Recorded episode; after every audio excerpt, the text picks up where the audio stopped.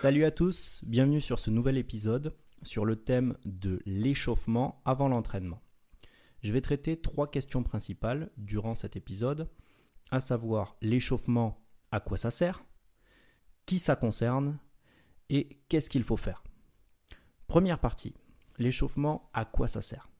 L'échauffement, ça a quatre rôles principaux avant l'entraînement. Le premier, et pour moi le plus important, c'est la prévention des blessures, de par plusieurs facteurs. Le premier facteur étant une lubrification articulaire, c'est-à-dire une liquéfaction du liquide synovial qu'on a dans les articulations, qui va être en partie absorbé par le cartilage, qui va se rigidifier et devenir plus résistant au choc.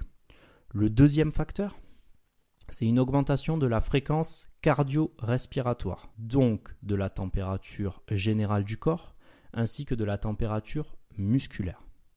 Le troisième facteur, c'est une amélioration de la compliance, c'est-à-dire de l'élasticité musculaire. Vous allez avoir des muscles légèrement plus souples et donc beaucoup moins de risque de claquage musculaire.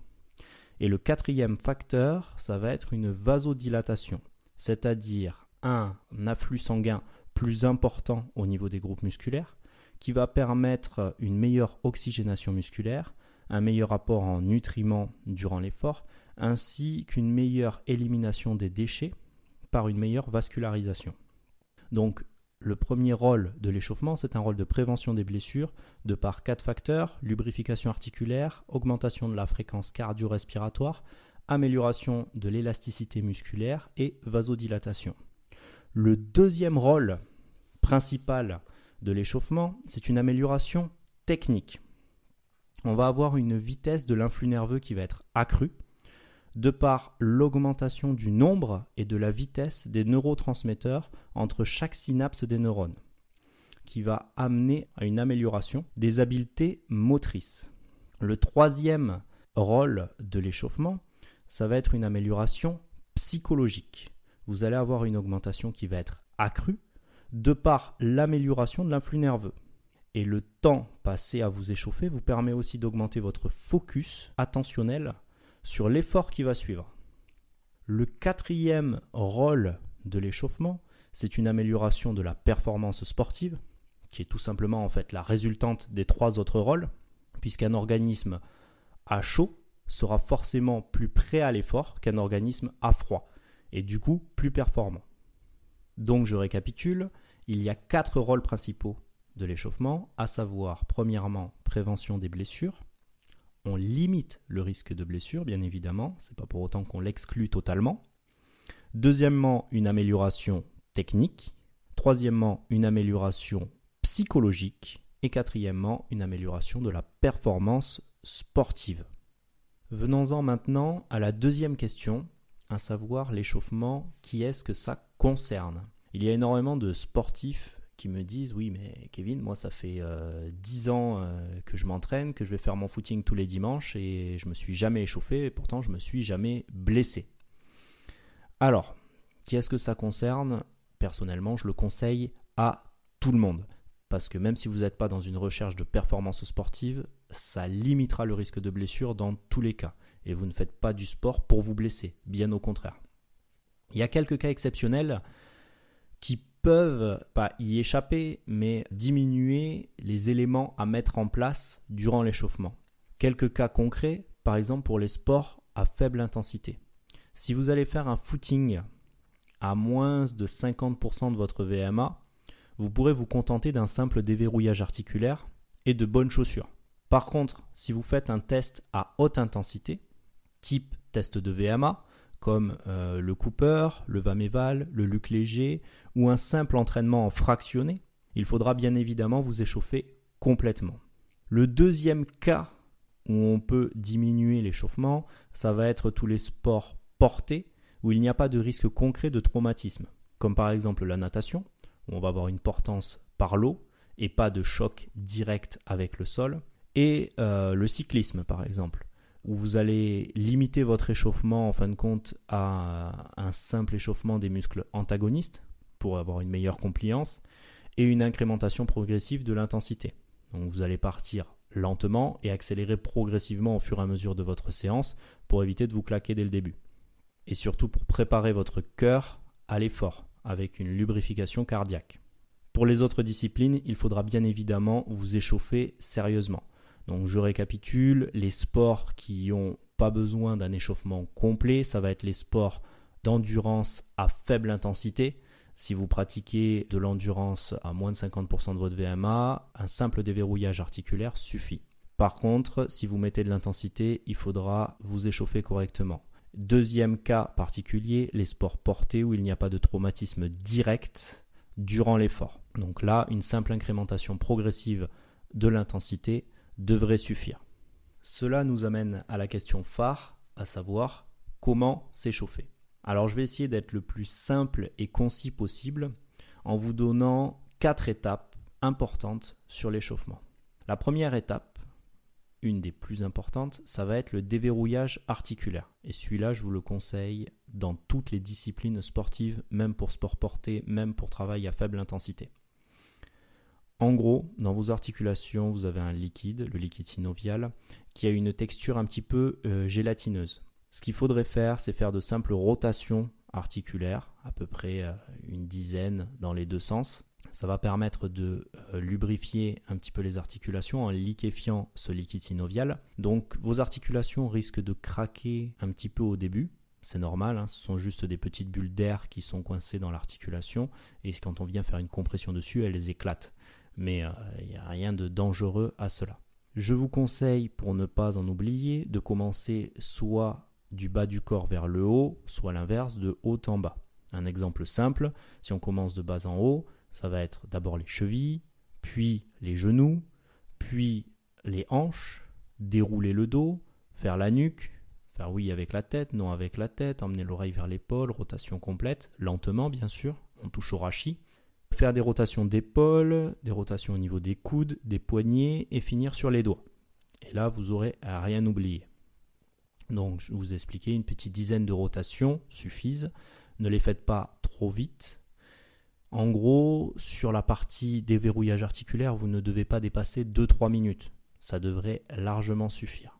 Un échauffement complet, c'est relativement court, mais très important.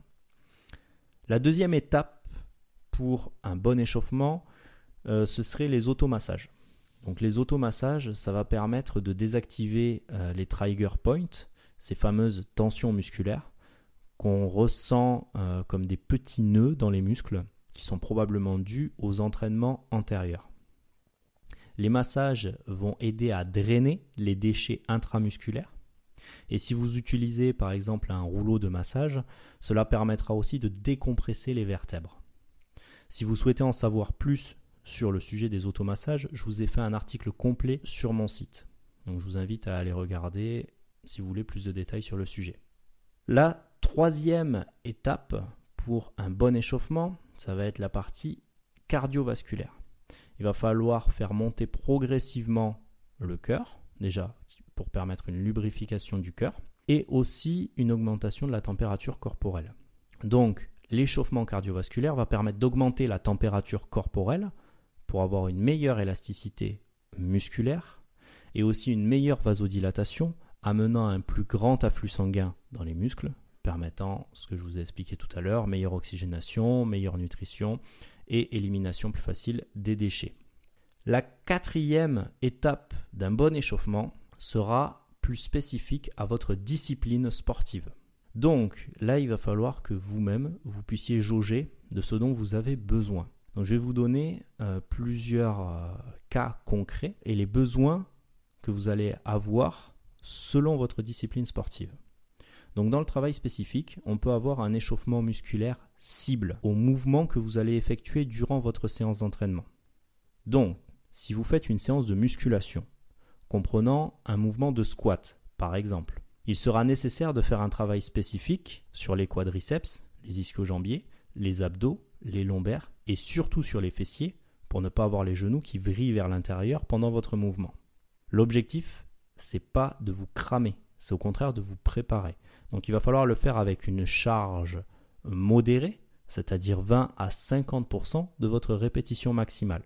la charge que vous pouvez pousser en une seule fois sur une phase concentrique maximale, vous ne prenez que 20 à 50% de ce poids-là pour vous échauffer. Autre exemple, si vous êtes nageur, donc vous allez travailler énormément sur des mouvements de rotation interne de l'épaule, peu importe la nage. Il vous sera donc nécessaire d'échauffer avant la séance la coiffe des rotateurs externes, donc celles qui permettent de vriller l'épaule vers l'extérieur, avec une faible tension bien sûr, comme par exemple un élastique. J'espère que vous avez compris le principe et que vous serez en mesure de l'appliquer à votre discipline sportive. Donc, sur le travail spécifique à la discipline, ça peut être un échauffement musculaire cible au mouvement effectué durant votre séance. Le deuxième échauffement cible, ça peut être des étirements. Alors, je mets un warning à ce niveau-là. Faites attention aux étirements. Ils ne sont en aucun cas dans un but d'assouplissement durant un échauffement. Je vous ferai un prochain épisode spécifique aux étirements pour tout vous expliquer en détail. Ce qu'il faut retenir, c'est qu'un étirement durant l'échauffement ne doit jamais dépasser 30 secondes sur une phase excentrique, c'est-à-dire le moment où le muscle est totalement écrasé par la tension musculaire. Ce type d'étirement va innerver le réflexe myotatique qui a pour but de protéger vos articulations. Alors le réflexe myotatique, c'est un réflexe involontaire qui correspond à une contraction musculaire en réponse à un étirement intense et rapide. Pour faire simple, si vous vous tordez la cheville en marchant et que votre mollet se contracte tout seul, sans que vous en ayez donné l'ordre intentionnellement, c'est ce qu'on appelle le réflexe myotatique. Il vous protège concrètement de l'entorse. Les étirements devront donc être de courte durée et être enchaînés avec une phase concentrique. C'est-à-dire on va enchaîner d'abord un étirement et derrière on va contracter le muscle pour rétracter les fibres musculaires. Ceux qui devront faire des étirements à l'échauffement sont les sportifs qui se servent du rebond tendineux durant leur entraînement, c'est-à-dire les sprinteurs, les sauteurs en longueur, en hauteur, les lanceurs de javelot, les basketteurs, et j'en passe. À vous de voir si ça vous concerne.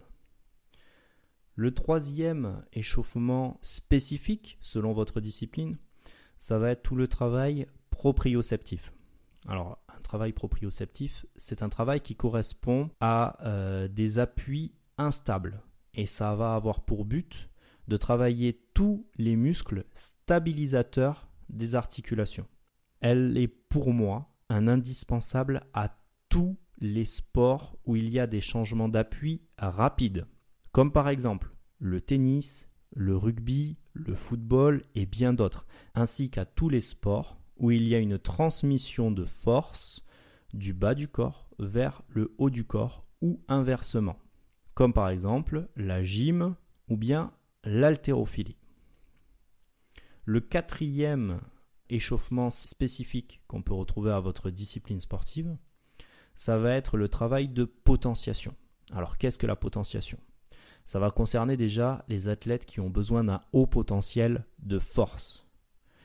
Ça a pour but d'exciter le plus possible les motoneurones afin d'avoir le meilleur influx nerveux. Ça peut se faire par une incrémentation progressive de la charge, c'est-à-dire faire plusieurs séries en augmentant au fur et à mesure le poids jusqu'à atteindre la charge de travail, donc le poids avec lequel vous allez faire vos séries effectives durant votre entraînement. Ça peut aussi se faire par des protocoles spécifiques, avec un travail qui peut aller jusqu'à un supramax, donc c'est-à-dire avec une barre qui dépasse la charge que vous pouvez développer en concentrique. Mais bien évidemment, ces types de protocoles sont très dangereux et sont réservés aux athlètes initiés et toujours encadrés, jamais seuls, bien évidemment. Bon, nous arrivons désormais à la fin de cet épisode. Retenez qu'un bon échauffement est indispensable à une bonne pratique et qu'il doit comprendre entre 15 et 20 minutes avant votre entraînement, toutes les étapes comprises. Pour tous ceux qui sont encore là, merci de votre écoute. J'espère que cet épisode vous a plu et qu'il a pu répondre à toutes vos questions sur le sujet. Vous pouvez m'écouter sur toutes les plateformes de diffusion audio comme Deezer, Spotify, Apple et Google Podcast. Pensez à vous abonner, c'est un petit clic pour vous qui met d'une aide précieuses. Et pour tous ceux qui souhaitent soutenir financièrement ce podcast, vous pouvez désormais le faire à partir d'un euro symbolique par mois afin de permettre à ce podcast de perdurer et surtout pour bénéficier de contenu exclusif que je vous ai réservé sur ma page Patreon. Portez-vous bien et à bientôt pour de prochains épisodes.